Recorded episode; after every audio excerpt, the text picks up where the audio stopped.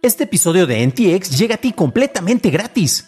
Pero si quieres pagar y ayudarnos a continuar con este programa y además recibir episodios sin publicidad, ¿quiénes somos para limitarte? Descubre cómo hacerlo siguiendo la liga en la descripción del episodio. Hey Dave. Yeah, Randy. Since we founded Bombus, we've always said our socks, underwear, and t-shirts are super soft. Any new ideas? Maybe sublimely soft. Or disgustingly cozy. Wait, what? I got it. Bombas. Absurdly comfortable essentials for yourself And for those facing homelessness. because one purchased equals one donated. Wow, did we just write an ad? Yes. Bombas. Big comfort for everyone. Go to bombas.com slash ACAST and use code ACAST for 20% off your first purchase. Google compone música con IAS. Lanzan la Binance Card en Brasil y el CEO de TikTok testificará en Estados Unidos. Estas son las noticias de Tecnología Express con la información más importante para el 30 de enero de 2023. El CEO de TikTok, Shou Zishong, aceptó voluntariamente el testificar ante el Comité de Comercio y Energía de la Cámara de Representantes de los Estados Unidos el próximo 23 de marzo. La representante Carty McMorris Rogers, presidenta de dicho comité, dijo que la audiencia se enfocará en la manera en que TikTok maneja la privacidad y la seguridad de los datos de los usuarios estadounidenses y cómo salvaguarda la seguridad de los menores de edad que usan la plataforma. A inicios de este mes, Shaw se reunió con funcionarios de la Unión Europea para discutir de qué manera TikTok debe de cumplir con la Ley de Servicios Digitales de la Unión Europea. Fuentes de Bloomberg indican que Baidu planea lanzar un servicio de chatbot similar a ChatGPT en marzo. Este se integrará con sus principales servicios de búsqueda ofreciendo resultados de búsqueda a modo de conversación. El servicio se basa en su modelo de aprendizaje automático Ernie, desarrollado en los últimos años. Mastercard y Binance lanzaron una versión beta de su Binance Card de prepago en Brasil, después de haber lanzado la tarjeta en Argentina.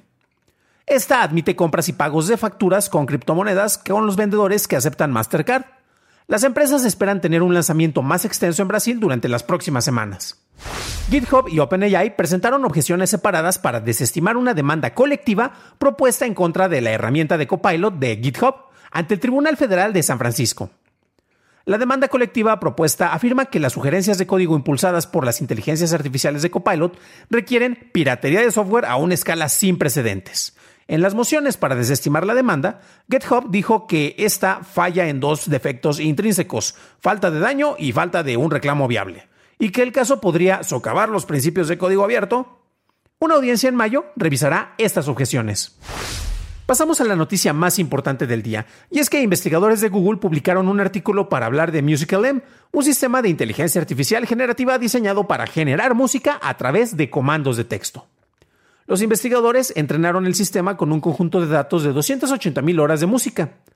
El artículo dice que MusicalM también puede basarse en melodías existentes, generar audio basado en un instrumento específico dentro de un género y combinar texto e imágenes para generar un medio.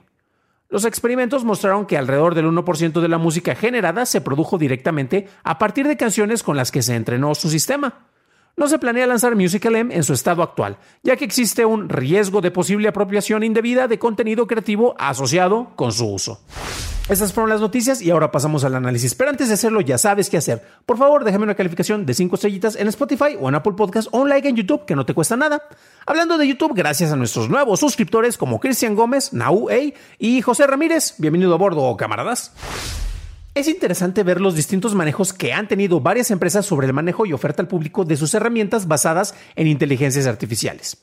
En este episodio hablamos de cómo Baidu integrará un símil al ChatGPT en su motor de búsqueda, mientras que en otro lado se crean posibles conflictos por el uso de este tipo de herramientas. Los grandes modelos de lenguaje han sido usados para la administración de chatbots y otras herramientas, pero gracias a la llegada de ChatGPT al público, muchos mostraron su fascinación, aunque cabe destacar que de manera similar a los generadores de texto e imagen, pues necesitas hacer un montón de escenas, y no es que cientos de, de ejercicios, antes de que tengas algo que en realidad es utilizable. Lo más preocupante en el caso del ChatGPT es que fue programado para generar respuestas, sin importar si estas son o no son correctas. Agreguemos eso a la actual época de desinformación en que vivimos, en donde cada grupo tiene su verdad subjetiva y es como echarle gasolina a una fogata. Tenemos un caso muy interesante con MusicLM y Google está mostrando ciertas precauciones al anunciar las capacidades de sus herramientas, pero no está liberándola tampoco al público todavía. Eso también lo ha hecho con Lambda, que fue una herramienta mostrada hace años con capacidades similares a ChatGPT y jamás llegó al público en general, jamás la liberaron allá porque estaban viendo cómo la depuraban. ¿Por qué? Porque recordemos que, por ejemplo, tú cuando buscas en Google algo, quieres una respuesta, quieres algo que se acerque a lo que estás buscando, pero que efectivamente sea algo corroborable, buscas información que sea verdadera. ChatGPT tiene la tendencia de darte respuestas y no está programado, ojo, porque esto viene desde el origen, no está, no está programado para darte respuestas que sean verdaderas. Por eso está la cuestión de que se inventa muchas cosas, pero te da con toda la confianza del mundo una respuesta, sin importar es efectivamente la veracidad de la misma, ¿no? Eh, esto a final de cuentas eh, les puede afectar menos a empresas como OpenAI, pero en el caso de Google, si te empieza a generar un montón de respuestas que no son verdaderas, pues obviamente la gente va a empezar a dejar de utilizar esa herramienta. Otro aspecto que debemos de considerar dentro de las eh, precauciones que tiene Google es por la industria de la música. Y es que esta industria en particular tiene una experiencia súper amplia sobre el manejo de los litigios por el manejo del copyright o el derecho de autor. Por eso también Google, y ahí lo menciona, hemos detectado en un 1% de las canciones desarrolladas o creadas por esta herramienta que, pues, ¿sabes qué? Se está basando mucho en la música en la que la entrenamos que es exactamente lo mismo que es un generador de texto en texto o un generador de texto imagen. Se basa en la información con la que fue entrenado, entonces no hay ninguna sorpresa, está haciendo exactamente lo mismo que hacen las otras cuestiones. Pero aquí tienes a gente que es más litigiosa y efectivamente te va a demandar más fácilmente por violar el copyright. Mucho del desarrollo de estas herramientas parece enfocarse más en el veamos qué podemos hacer en lugar de un veamos qué debemos de hacer. Mucho ruido viene porque estas supuestas inteligencias artificiales, las cuales se perfeccionan creando actividades que deberían de ser más humanas, eh, pues en realidad están desgastando la capacidad creativa y la imaginación que deberíamos de tener nosotros como seres humanos. Ahora nos debemos de ser expertos en teclear algunos comandos y en base a eso estamos creando algo. No estamos creando nada, estamos copiando de manera selectiva un montón de información que está disponible con la cual se entrenaron estas herramientas y generando, después de haber pasado por licuadora, un resultado completamente aleatorio, completamente random. Pero bueno. Eh, tenemos herramientas, como ya lo mencionábamos, este, como DALI en el caso de las imágenes, el ChatGPT en el caso del texto. Y a final de cuentas, MusicLM puede generarte cuestiones como cajas de ritmo. Y vamos a escuchar unas pruebas ahorita. Y honestamente son cosas que no tienen creatividad, no tienen alma. Y no lo digo yo porque esté envidioso y celoso de que me vayan a quitar mi trabajo eventualmente nuestros amo robots, sino que en serio, vamos a pasar, por ejemplo, a escuchar algunos de los ejemplos y dices, ¿sabes qué? Honestamente, esto yo ya lo tenía con librerías de música que sí tengo licenciadas y para las cuales sí tengo derecho. Y en el caso de que esta música o esta pieza esté utilizando un riff o un ritmo que ya está registrado previamente, me pueden demandar. De hecho, eso lo platicaba con mi, mi tocayo, Dan Slotnick. Eh, saludos, eh, tocayo. Eh, previamente, ya que él se dedica a la música y dice, híjole, ¿sabes qué? Este sí me interesaría probar esto, pero por el manejo de derechos está cañón.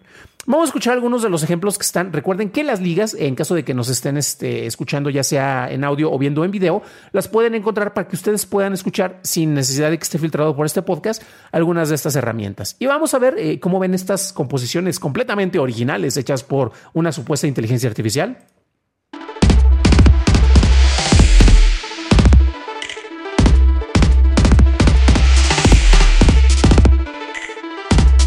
Ya le paro porque luego no me vayan a demandar. Vamos a escuchar otra cuestión.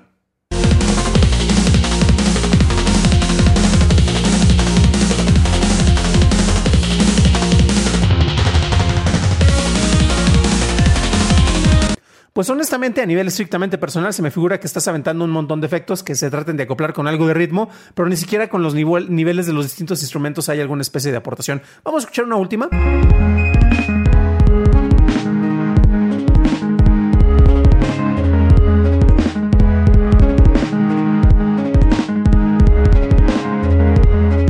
Y a nivel personal, se me parece que esto más bien sería como para agregarlo en un videojuego de 8 bits para tener música general repetitiva, pero también recordemos que esas composiciones tenían muchísima creatividad. Recordemos los soundtracks como de, series como la de Metroid o el mismo Castlevania dentro de Nintendo y nombre, para la poca cantidad de información que podían usar, tenían resultados mucho más memorables que todo esto. Pero bueno, ya sabes, soy un amargado y un tecno escéptico en este caso, ¿no? Eh, aquí hay una cuestión porque eh, para el uso de, correcto de estas herramientas, yo creo que así como en la escuela se dan clases sobre civismo o filosofía, debería de ser obligatorio el completar algún curso de ética tecnológica para quienes desean explorar y, y explotar este tipo de herramientas y sean utilizadas para propósitos verdaderamente creativos, en lugar de ser pretextos para pagarle a alguien verdaderamente creativo por la generación de un obra original y tú, como empresa, te quieres ahorrar eso, mételo con un generador y no importa, la gente no se va a dar cuenta. crean que en realidad si nos vamos a dar cuenta. Para una revisión más a detalle en inglés, visita dailytechnewshow.com en donde encontrarás notas y ligas de interés. Y si quieres saber lo que opina un gran músico sobre las canciones compuestas por ChatGPT, revisa nuestro episodio 289 en donde hablamos sobre este tema. Eso es todo por hoy, gracias por tu atención y nos estaremos escuchando en el siguiente programa. Deseo que tengas un increíble inicio de semana.